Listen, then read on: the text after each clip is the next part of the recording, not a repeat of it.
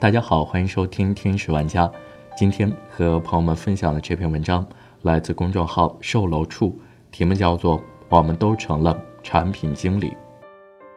滴滴顺风车又下线了。每次有女孩被杀害，全中国人民就变身产品经理，帮助这家 BAT 共同投资的企业进行产品更新。现在，女孩都快不够用了。顺风车司机把二十岁的月经女孩拉到无人的山路上杀害了。女孩留给这个世界的最后一句话是：“救命，抢救。”根据警方的案情通报，嫌疑人从石角龙村附近上山，开到江坳村停下车进行抢劫。因为信号不好，又将车开回至石角龙村。收到钱后，嫌疑人再一次将车开至江坳村附近，之后。他就对受害人实施了侵害，并用匕首刺其颈部，致大量出血。我查了一下地图，从石角龙村开到江澳村需要十分钟左右，开车来回两次，从提出抢劫到最终杀人，中间有个时间不短的救援窗口期。人命关天的时刻，乘客的生命却在滴滴客服与警方以及家人的纠缠中一点点流逝。受害人的亲友求助滴滴客服，等待上级人员给您处理呢，亲。客服人员比机器人还更机器人，他们的后台清清楚楚地记录着双方的电话以及车辆运行轨迹，真要调出来，可能都用不了一分钟。从警方联络滴滴平台到获得司机的车牌号与信息，共用了九十二分钟。在民警第一次联系滴滴客服的时候。用户已经取消了订单，没有上车。女孩的母亲明明看着女儿上车了。有人说，警察办案不可能受到企业的阻挠，扫黄肯定不会因为前台的阻拦就进行不下去。但这次，滴滴的前台确确实实把警察拦在了门外。滴滴平台影响最恶劣的三起命案，都指向同一个 bug：客服。二零一六年五月二号，深圳宝安区博港小学的英语老师钟老师，晚上九点打了一辆顺风车。钟老师的家人和滴滴客服斗智斗勇了两个小时，过了凌晨十二点，客服打卡下班了。三个月前的那个案子中，河南司机刘振华已经被一名空姐投诉性骚扰，结果滴滴客服打了几通电话，刘振华没接，事情不了了之。很快。另一位空姐李明珠遇害了。滴滴的客服其实是机械工厂般的呼叫中心，呼叫人员对滴滴毫无归属感，自然不会去关心滴滴的用户。我查了一下，滴滴的呼叫中心和其他互联网企业一样，也是外包出去的，主要是泰盈科技、中通天虹集团等几家公司。泰盈科技是中国最大的呼叫中心外包商。滴滴是它的第三大客户，仅次于移动和联通。随着滴滴的发展壮大，泰银科技的营收从2015年到2017年翻了一番，接近8900万美元。2015年，泰银科技在纳斯达克上市。在滴滴干过客服的朋友说，呼叫中心升级客户反映的问题后，还要等待主管进行升级，才能升级到滴滴公司。客服主管也会尽可能把呼叫升级到不是特别严重的类别里面。辗转多层以后，滴滴收到的升级请求无法百分百了解事情原委，只能依靠外包公司提供的只言片语进行处理。滴滴方面对客服的培训就是：这种情况首先让家人报警，等警方找上门了再上报，等着安全专家来处理。滴滴在北京的客服承包商中通天虹曾说过，能获得滴滴的认可，主要来自于三个数据：接通率、员工工作效率、工时利用率。有了滴滴这个大客户后，中通天虹的效率也突飞猛进。以前客服人员一个小时可以接六通电话，现在可以接十九通。对于呼叫中心的员工来说，电话越多，收入越高。滴滴吃过外包的亏，程维刚创办滴滴时提出两个月内上线。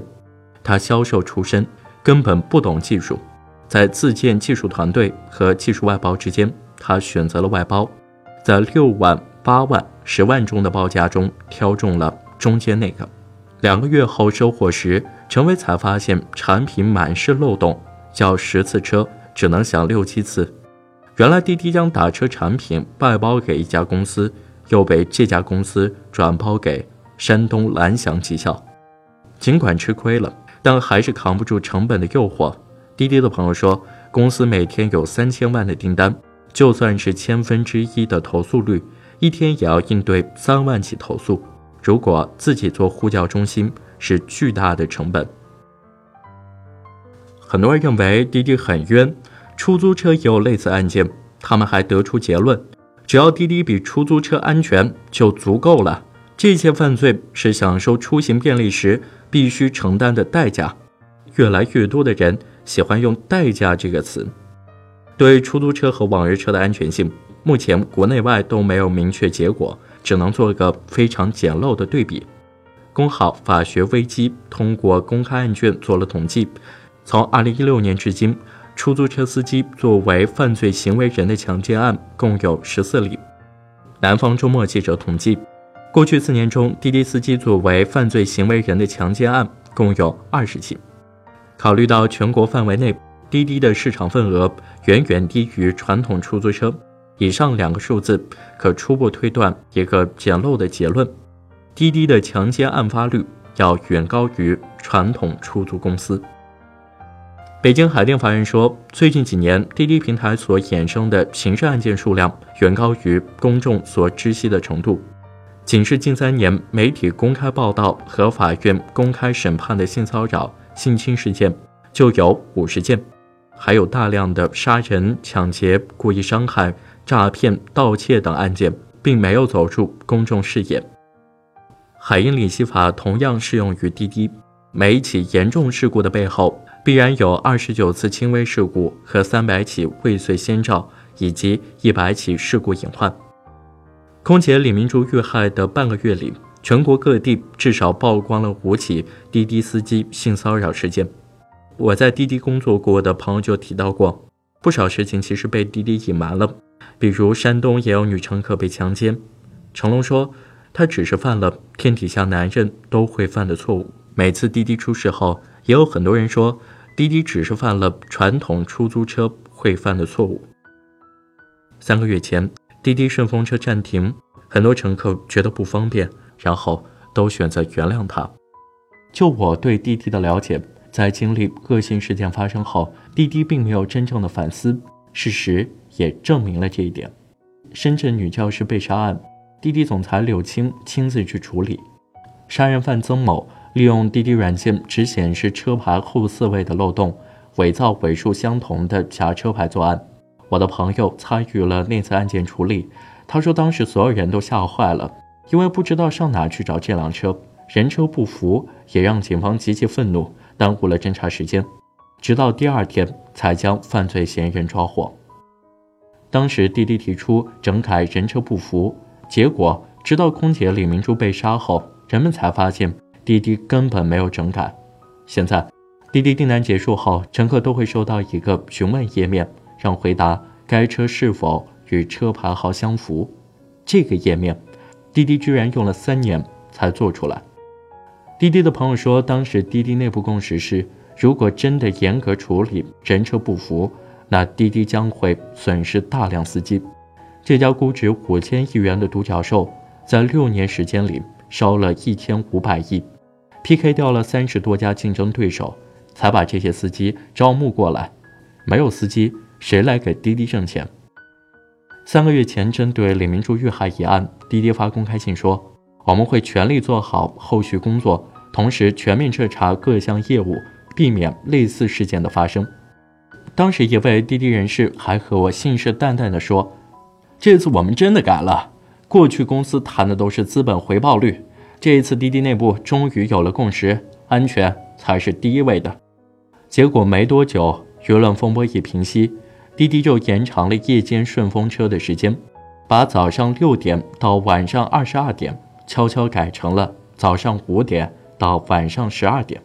这样，顺风车司机又能帮滴滴多赚三个小时的钱。如果不是浙江有关部门叫停顺风车，滴滴是没有动力去关闭这项服务的。滴滴高层把出租车、快车、专车分别比作国营旅社、如家酒店和三星级酒店，顺风车则是家庭旅馆。家庭旅馆可以让滴滴的用户规模增加一个量级。在滴滴内部，顺风车业务有望成为公司订单量、用户量最多的业务，成为在乘坐顺风车后被接单司机贴上了“好大一坨小鲜肉”的印象标签。他曾和顺风车事业部总经理黄杰利抱怨，为何老婆的接单率总比他高，还总能达到奔驰和宝马，自己为数不多的成功订单中却是 QQ 和五菱，甚至还有金杯。黄杰利建议他不如换个花美男头像试试。今天滴滴公司公布整改方案，除了下线全国的顺风车之外，还开掉了两个高管，其中包括黄杰利。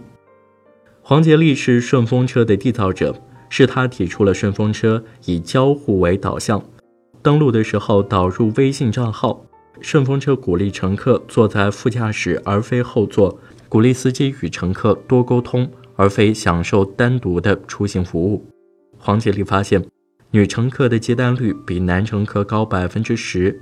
顺风车主的主力人群是三十二岁的男性。这两个数字正是他要的。他丝毫没有发觉这其中隐藏的风险。滴滴顺风车一直在用各种手段宣扬陌生男女交友，为了减少单身人口，为国生娃。滴滴真是操碎了心，一个充满暗示的 App，一个半封闭的空间，尤其容易引发冲动型犯罪。还是经纬中国的张颖说得好：“投资界考验人性底线的傻子特别多。”经纬中国是滴滴最早的投资者之一。二零一八年三月，黄杰利受邀成为了一对年轻人婚礼的证婚人。这对年轻人因为顺风车走到一起，在滴滴的宣传稿中。乘客小姐俯身看车牌的那一瞬间，美得让司机先生一见倾心。两个月后，空姐李明珠就被顺风车司机刘振华杀害了。他没有等来所谓喜欢的人，等来了变态和罪犯。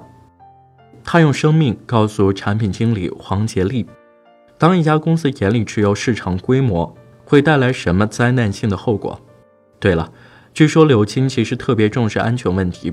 二零一六年五月，滴滴从苹果融资十亿美元的一个月后，库克来到了中国，柳青全程陪同。他后来给库克打了一辆网约车，车来了，不是滴滴专车，也不是滴滴快车，更不是滴滴顺风车，柳青叫了一辆北汽出租车。以上就是今天节目的全部内容。欢迎扫描屏幕下方的二维码进群，和我们一起聊聊吧。感谢你的收听，我们下期再见。